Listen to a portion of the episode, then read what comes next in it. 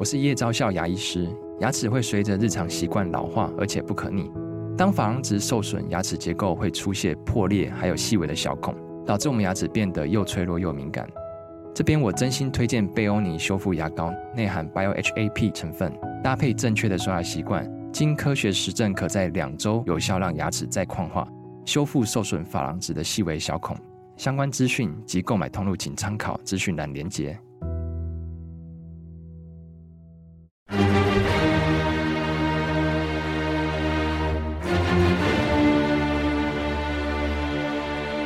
赵少康时间，吃喝玩乐骂，和我一起快意人生。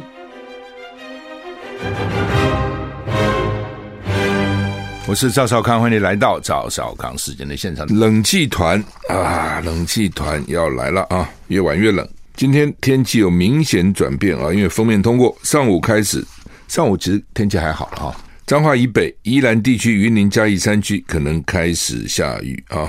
晚上之后，干冷的空气南下，降雨逐渐停止啊。冷空气跟着来啊。今天上半天气温二十到二十四度，北台湾啊，晚上会降到十七度。其他地区白天还是还好的，晚上也开始会逐渐转冷啊。今天其他地区，花东高温二十三、二十五度，中南部二十八度。但是呢，北部是二十到二十四度，但是到了晚上会降到十七度，这降蛮多的哈。天气风险公司指出说呢，今天晚上，今天礼拜四了，到礼拜六清晨到后天早上，中北部市区低温都将下探十三度啊，十三度左右啊，蛮低的哈。南部会降到十五、十六度哈，各地的空旷郊区都可能会有十到十二度。低温出现的几率，早起出门或是晚归，一定要注意穿着要保暖哈。这波冷冷气团不湿啊，干冷。周六各地普遍还是晴朗天气，阳光加热明显，所以周六啊又热了哈。白天相对比较温暖哈，可能温差会到日夜温差到十度以上。周日白天起到的冷气团减弱，天气持续稳定晴朗，整体气温明显回升。持续到下礼拜三、下礼拜四五才会有新一波的东北季风再次带来天气变化，所以就今天晚上开始冷，冷到礼拜六清晨，六日都还好，一直到礼拜三都还好，礼拜四、礼拜五啊、又又又或是天气比较不好啊、因为东北季风啊、所以是这样啊。今天到礼拜六啊，礼拜六到礼拜三啊，大概这样。拜习会登场哈，先跟谈完了了哈。那拜习近平讲的同样的话了，这个地球容得下中美两国。其实他到美国讲的话，就是应该给老美听的啦。哦，他题目好像叫致中美两国的人，其实是给美国人听的哈。美国人呢，美国人喜欢什么样的讲话？第一个呢，幽默一点。纵使是学术研讨会，那么研研究那么严肃的什么博士的这个论文的啊，或是什么这些学者的研讨会，最好开始先讲一个笑话。这个笑话要高级笑话，不是那种低俗的啊，黄色笑话不是。哎，人家微这个微微一笑，会心一笑啊，然后呢，结束的时候再讲一个笑话，这是成功的。如果内容还可以哈，有几句金句。啊，不让报纸能够或者媒体能够做头条哈。拜登在旧金山北加州费罗利庄园跟习近平会晤，习近平强调合作的重要性。就老美一直才强调说，我们要管理竞争，管理竞争，我们要竞争，但是不斗争啊。我们虽然啊，反正竞争，但是又怎样？那习近平说，我们根本没有竞争，竞什么争啊？我跟你竞什么争？你跟我竞什么争？世界那么大，各自去发展啊。习近平强调合作比较重要，不是竞争。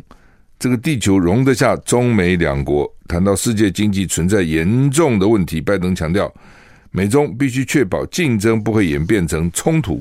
在 APEC 领袖会议前，啊，就他们其实 APEC 还没有开领袖会议，拜登跟习近平先举行双边会谈，两人一同现身握手进场，然后闭门会谈。CNN 报道，拜习会谈两个多小时，比预期四小时短。习近平强调了合作的重要性。他谈到，自两人上次在印尼会晤以来，世界经济中存在严重的问题。世界已经摆脱新冠疫情，但是还是受到巨大影响。世界经济正在复苏，动人动能还是低迷。习近平说，美中关系是世界上最重要的双边关系，应该朝着有利两国人民履行对人类进步责任的方向发展。拜登对习近平说：“我们认识很久了，两个人意见虽然不是总是一致，这也不意外，但两人会面一直是坦诚、直接跟有用的。”拜登也说，美中竞争不能演变成冲突。两人会谈后共进工作午餐啊，这工作午餐本来就排好的了啊，就是所谓工作午餐，那就比较简单的了啊，不是那种国宴啊，不是那种类似那那样的东西哈。拜登说，美中必须确保竞争不会变成冲突，竞争但是不冲突啊，这蛮难的了啊。总统拜登，美国啊，跟大陆国家主席习近平举行双边会谈。当前美中关系复杂，拜登。习近平对拜登表示：“地球够大，让两个国家都能成功。”拜登说：“要保确保竞争不会变成冲突。”那拜登说：“一如既往，面对面的讨论无可取代。” CNN 报道，在准备争取连任的时候，中东跟欧洲冲突越演越烈。拜登希望防止在他任内爆发另一场危机。希望向美国人，也直向习近平展示为何改善与北京关系符合每个人的利益。习近平对拜登说：“地球够大，足以让两国取得成功。美中两个大国不打交道是不行的，冲突对抗的后果谁也不能承受。”拜登说：“我们必须确保竞争不会演变成冲突。”拜习会以前，美国白宫表示，拜登将会重申美国的一中政策不变，并且明确表示将持续为台湾提供自我防卫的能力。至乎至于是否跟台湾领袖张忠谋会面，稍早白宫还说不清楚。白宫说，这次宣布的只有跟习近平的见面，其他都没讲哦，其他都没讲。路透社报道，许多抗议人士。礼拜三一大早就走上旧金山街头，堵住 APEC 会场的几个入口。有抗议者批评 APEC 跟拜登政府，呼吁针对气候变迁采取行动。有的声援巴勒斯坦人，有人抗议习近平的政策。法轮功示威者也到场，法轮功很会示威的，很多地方人多，就看到他们的身影哈。所以反正大家都去了哈，因为这是国际的焦点啊，媒体会报道哈。平常你没抗议没人看到，这个时候大家都看得到啊。美国双航母同框，两个航母在南海演习，没有丝毫松懈。不因为拜登跟习近平见面，那边就松懈了啊！美国海军发布一张两艘航空母舰同框的照片，这是近日啊，最近的卡尔文森号跟雷根号两艘航空母舰的打击群一同在太平洋参加海上联合军演拍摄的合照。美军太平洋舰队司令帕帕罗啊。Paparo 哦，这个名字很绝，P A P A R O Paparo 表示呢，木瓜是 Papaya 啊，P A P A Y A 啊，这是 Paparo 表示是代表美国不会因为乌克兰或中东战局而对中国在太平洋地区的威胁有丝毫分散的注意力。啊，就是说啊，乌克兰这边打仗了，中东那边打仗了，我们还是有两艘航空母舰在这里哈，地中海派了一艘还两艘哈，美但美国大概十一艘十二艘航空母舰呢。三分之一就在船坞里面保养，三分之一要培训练，三分之一真的送上这个可能的战场啊，或是送到其他地方去。美日、澳洲、加拿大等国船舰十月底、十月初在南海进行联合军演，美军卡尔文森号啊与雷根号啊都率了打击群参与，就每个每一个号后面旁边有一堆舰。它围着他啊！美国第七舰队形容是多个大甲板的活动。日本准航母日向号直升机护卫舰也参与演习。美日约一万多名海军展开水面跟空中协调行动，展现美国印太司令部提供强大海上力量的能力啊！就为了秀给你看啊！我可以同时提供这么多的船、这么多的军军队、这么多的飞机啊、战机啊！台股涨五十一点哈。闯关成功，联合国安理会通过决议，要求巴人道，要求以巴人道暂停，让援助进入加沙啊。经过四度闯关失败以后，联合国安理会成功在十五号晚上以十二票赞成，就以巴冲突达成一项决议，呼吁紧急延长人道暂停到足够天数，以利援助进入被困的领土。这是继二零一零一六年以后，二零一六年后，联合国再次针对以色列跟巴勒斯坦祭出决议。哈，这个决议是马耳他起草，要求开放人道走廊进通行加沙走廊，并呼吁哈马斯释放人质。其中，美国、英国以决议没有明确批评哈马斯为有弃权，俄罗斯则以没有提到立即停火投下弃权。嘿嘿，真觉得美国、英国、欧洲、俄罗斯都弃权啊！以色列外交部否决该项决议。那现在终于通过了，要求以色列跟巴勒斯坦人道暂停，就叫以色列先不打了，提供援助进加沙。以色列会听？现在不知道哈。因为以色列外交部否决该项决议嘛，以色列投票也反对啊，并且催促巴勒斯坦驻联合国大使曼苏尔面对联合国安理会成员如此蔑视打算，作何回应？看到底怎么样？那安理会做这个决议。到底是不是会有效啊？美国民众对以色列支持度下降啊，民调显示多数判停火啊。路透社 Ipsos 最近民调显示，美国民众对以色列对抗哈马斯的支持度正在削弱。以巴冲突已经变成人道危机，大多数美国人都认为以色列应该停火。根据路透社跟 Ipsos 民调，在被问到美国在这场战争中该扮演什么角色时，三十二趴说应该支持以色列。十月十二号到十三号的民调是四十一趴，已经掉到三十二趴，掉到九趴。那应该美国应该扮演中立调停者的角色，从上个月的二十七趴攀升到三十九趴。四趴说美国应该支持巴勒斯坦，十五趴认为美国根本不应该卷入。拜登拒绝了众多阿拉伯领袖施压以色列停火的要求，但民调显示有七十五趴的民主党受访者跟五十趴的共和党受。共和党受访者支持停火的构想，尤其民主党啊有七十五趴哈，比共和党的五十趴多哈。土耳其总统埃尔段批评以色列是恐怖国家主义，以色列反对派领袖呼吁他的总理尼坦雅胡辞职啊。第一个，你开始也没好好的注意，害我们被人家突袭死了那么多人啊。接着你又这样报复，然后有点惨无人道，引起国际公愤。土耳其总统埃尔段发表演说时，批评以色列是恐怖主义国家。以色列总理南尼塔雅胡反击，指责埃尔段是支持哈马斯恐怖国家的人。在这个时候，以色列反对派领袖呼吁尼塔雅胡辞职。加沙危机引发强烈的抗议，哈，以哈战争越演越烈。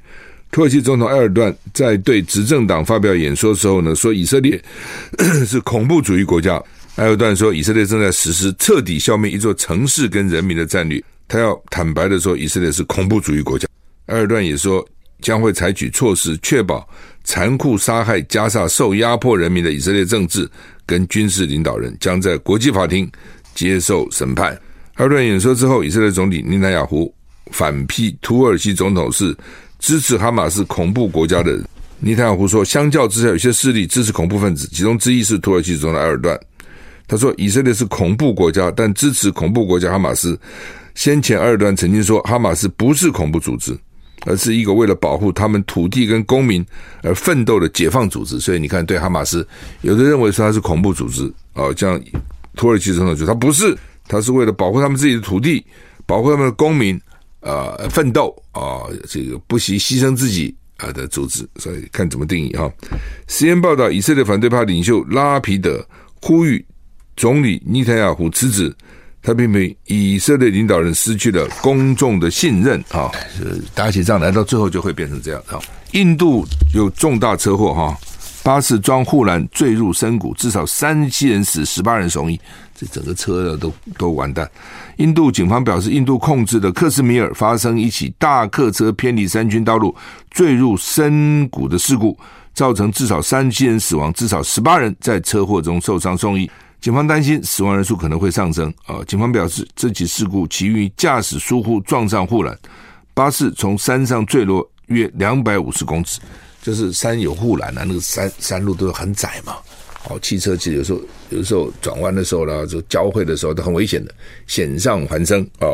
那就是那些司机很一般都是技术很好了哈，那么窄的路还能够会车啊，能够超车超车都比较不容易的啊，反正会车啊，哦弯来弯去啊等等哈。那有时候没弄好就会就会出事啊！他撞上了护栏，什么叫撞？撞上我就掉下去的了。如果撞上护栏，护栏就把它 hold 住了，那也就罢了嘛。现在后后后来护栏是撑不住这个车，因为游览车又载那么多人，那个重量质量是很重的啊，很大的啊，所以就掉掉下去，掉下去惨了，两百五十公尺我的天哪，两百五十公尺等于是说八十层楼啊！哦，我有时候看他们怎么两层楼、三层楼高都摔死了。我就照理讲，两层楼应该不会摔死了，他摔死了，就看你什么地方着地吧。八十层楼高，你觉得有机会吗？哦，我觉得很困难吧。台股现在上涨五十二点哈，台股上涨五十二点，热浪席卷巴西啊！你看台湾今天要冷，但是呢，巴西还很热啊。巴西里约热内卢十三日最高温飙破四十度，体感温度到了五十二度摄氏啊！这波热浪主要是强烈的圣音现象引起啊，也是声音现象，是反声音现象。数据显示，这周气温比平均值高出摄氏十到十五度，高那么多，前所未有的高温影响巴西两千五百个城市，其中一千一百三十八个城市处于高度危险状况，可能危及人类的身体健康啊！大阪市预计二零二五年举办六个月的世界博览会世博，现在进入倒数五百天，但是呢，大阪市民希望取消，不要办了，到底怎么回事哈？有市民团体向日本国际博览会协会、世博的推进局、大阪市政府分别提出了超过九万人签名的联署书，要求取消世博会，并且重新检视举办的必要性，理由是太过花钱了。不是花钱，就像像办办奥会也是，都是太过花钱了。那拜习会啊是今天的重点，另外呢就是昨天啊这个蓝白达到六个共识哈。那十八号，今天礼拜四嘛，礼拜六上午要决定，礼拜六上午十点决定谁正谁负，谁负谁正啊、看起来昨天这场会议呢，呃，柯文哲让步最大哦。柯文哲为什么要让步？所以呢，民众党很多人都哭了哦。其实也没有什么好哭了哈、哦。我觉得他们大概觉得很委屈了哦。说为什么柯文哲让步这么大？因为讨论的时候只有四个人在一起讨论。那民众党的幕僚、发言人啊，都黄珊珊都没有进去。如果进去的话，柯文哲可能就受到影响。就是昨天的结论了哈，大概是这样了哈。就是你看起来他们是采取了柯文哲主张的全民调，是哦，所以柯文哲也没话讲嘛。你要全民调，我就用全民调嘛。但是并没有采纳朱立伦当时坚持的德国模式哦，就是不再做政党民调了。他们是从七号到十七号，所以今天、明天还算，所以你还听得到侯友谊他们的广告。为什么？因为一直到明天，因为这两天还是有人在做民调嘛。你可能知道谁，你可能不知道谁哦，或者政党自己也在做。七号到十七号，这一共十一天。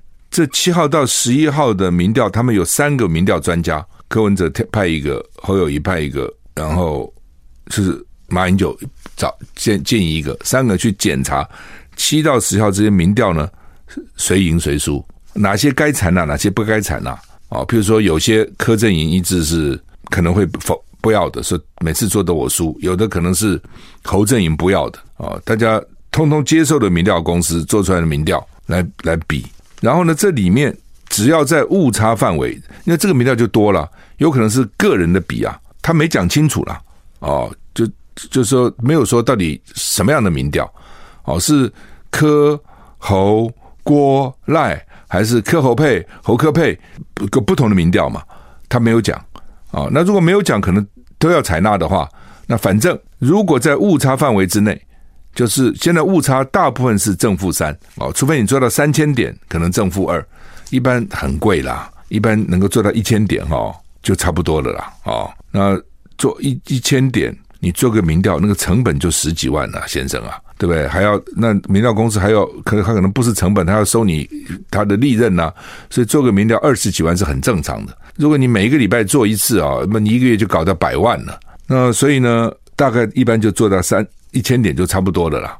啊，如果特别如果有手机的话，就更贵啊，就更难做，因为找不到人嘛，对不对？你手机你通常看到不认识电话，你根本不接嘛，因为手机都会显示啊。家里电话你不会显示啊，手机显示这不知道。通常不，我不是不认识电话，我接都不接。哦，而且很多都是诈骗的啦、行销的啦，哈等等哈。所以呢，很多人也是这样子啊，要不然就是你在开车啦，怎么接电话？哦，你在吃饭呐，你在运动啊，你在这个，你在那个，哦，手机随身带嘛，所以那个成功率非常低的。再加上他们是用 NCG 的那个前面字码，后后五码随机抽样。哦，也就是说呢，这个有六千万个电话，真的实际的电话只有三千万的，其他是空的。三千万里面有些是公司的哦，有些是预付卡的哦，所以我判断真的能够是一般人用的电话呢，大概就一千万只。你给你六千万个号码，你只能打到一千万只有有效的电话，而这一千万只可能还不接，还拒访。你就知道多困难啊！好吧，不管了。所以一般来讲呢，大概就是一千点，那误差大概就正负三。所以柯文哲这点还是不错。他说只要正负三之内算他输，算不管你我看起来是不管你做原来做侯科科后还是侯科郭一个比一个都算是侯科一票哦。那他这次是比较特别，采取计票，而不是用以前的那个分数去加权平均，呃，分数去平均啊。这最重要了，因为这点其实你怎么样，他们要怎么之前就是吵谁正谁负嘛，吵不完嘛。那至于将来联合政府怎么组成，哦，总统因为根据宪法是管国防外交两岸嘛，所以这个是总统的权责哦，要用国防部长、外交部长是总统权责。那其他的行政院长的权责，中间呢就按照政党比例，这个这个政党比例呢就是立委的席次啊，按照立委的席次去分配。我算了一下，也差不多跟我们原来讲的五五个部会首长给给民众党差不多了哈。好，那这中间啊，就是说，呃，当时我讲哈，我我我，其实我是最先讲说，柯文哲应该让五个百分点，不要再做政党民调了。那我先讲，接着后他开记者会，他说他愿意让那个误差就是三个百分点了。我刚刚讲哈，那我没有跟他商量，他也没有跟我商量，反正各自提出来了哈。然后呢，比较重要的是那个算点数，这是我提的。因为以前做民调都是算算平均啊，这一家啊呃这个什么什么多少，那一家多少，然后把那个分数加起来除三啊等等，那是不公平的嘛。因为每一家做的方法不同啊，每一家有机构效应啊，每家可能误差也不太一样啊。哦，你怎么把它加在一起算呢？应该是一家就算一家，你这家赢了你就算一一分嘛，你那家这个输了你就算人家对手拿一分嘛，然后再比到底几比几嘛。我觉得这比较合理的哈。那他们这次显然看起来，这次就是说，反正这个人提议这个接收一点，那个人提议接收一点啊。然后呢，在里面呢，它变成一个一个六点啊，大概是这样子的哈。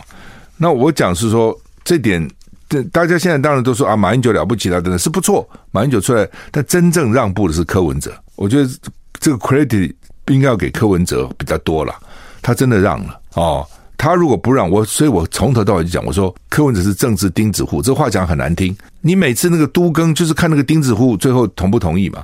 钉子户说打死不同意，就这个都更不了啊。对，钉子户到最后松口说好吧。那个正义国者还打死了人呢，为了这个钉子户，那个黑道都出动了哦，去把人给打死了。所以本来就是这样嘛。当然柯文哲也许不爽了，什么什么钉子户，但就是这样子。他后来愿意让，为什么他愿意让？他后来也自己也讲。哦，他直接讲他为什么愿意让？哦，一个是什么六成民众希望让啦，最近他看起来那个民调趋势跟侯友宜越来越接近呐，哦，而且国民党的力量真的很大，基层实力真的很强啊，哦，然后呢，这个他人也不够啊，呃，组阁的话，他他他他他根本也没什么人阻的立委没几个啊，哦，等等，反正就讲了很多理由了，哦，我认为就是就是跟我一开始。讲的就是说，如果你真的理智的、理智的想，就会合作；你不理智，要凭情绪的想，你就不会合作。柯文哲他自己有说，他说国民党如果挂了，民众党也好不到哪里去。另外，他说行政权独大，一定要掌握哦，但是他要有监督的能力哦，等等。